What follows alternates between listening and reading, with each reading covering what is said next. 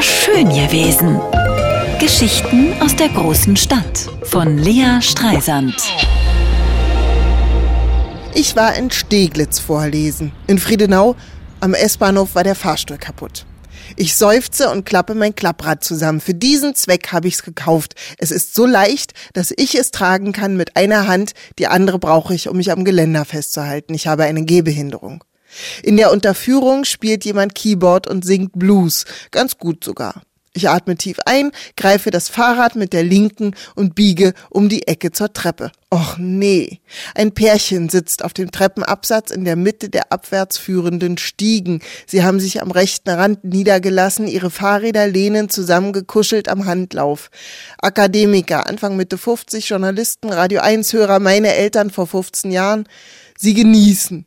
Ich spüre Panik in mir aufsteigen. Die Musik ist laut, sie hören mich nicht. Sie wollen mich nicht hören. Sie machen hier Kunstgenuss. Ähm, hallo, Entschuldigung, presse ich hervor. Ich müsste hier mal durch. Sein Lederjackenrücken versteift sich. Die Schultern heben sich, der kahle Kopf rückt nach vorne, ein Gorilla in Angriffsposition. Entschuldigung, ich bleibe stehen und spüre die Wut in mir brodeln.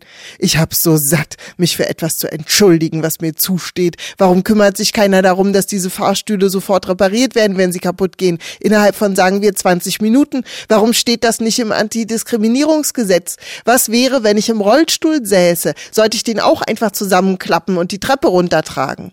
Ja, man kann um Hilfe bitten. Meine Lieblingsbeschäftigung, um Hilfe bitten. Sätze sagen, die mit Entschuldigung anfangen und mit Danke enden. Ich will mich aber weder entschuldigen noch bedanken müssen, wenn ich am täglichen Leben teilhabe. Die Frau hat sich umgedreht. Entschuldigung, ich brauche den Handlauf, sage ich. Können Sie bitte die Fahrräder da wegnehmen? Die Frau stupst ihren Mann an, er schaut sich um, dann hebt er die Augenbrauen, der übliche Stimme-Körpereffekt, ich kenne das schon, meine Stimme ist fetter als ich, stärker, größer, man erwartet mehr Resonanzraum. Er erhebt sich ungehalten zu voller Größe mit einem Gesichtsausdruck von muss das denn jetzt wirklich sein? Mal ein bisschen Achtsamkeit, ein bisschen im Moment leben. Ich habe eine Gehbehinderung, sage ich. Ich muss mich festhalten. Sie können mein Fahrrad gern für mich tragen. Arschloch, füge ich erst hinzu, als ich am Fuß der Treppe angekommen bin. Meine Hand krampft. Ich klappe das Rad auseinander und schraube es zusammen, dann gucke ich auf dem Handy, wo ich hin muss.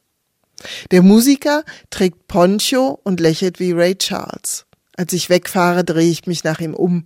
Er winkt und wirft mir eine Kusshand hinterher. Es ist nicht seine Schuld, dass auch Arschlöcher seine Musik mögen. War schön gewesen. Geschichten aus der großen Stadt von Lea Streisand. Immer montags neu im schönen Morgen und jederzeit auf radio1.de.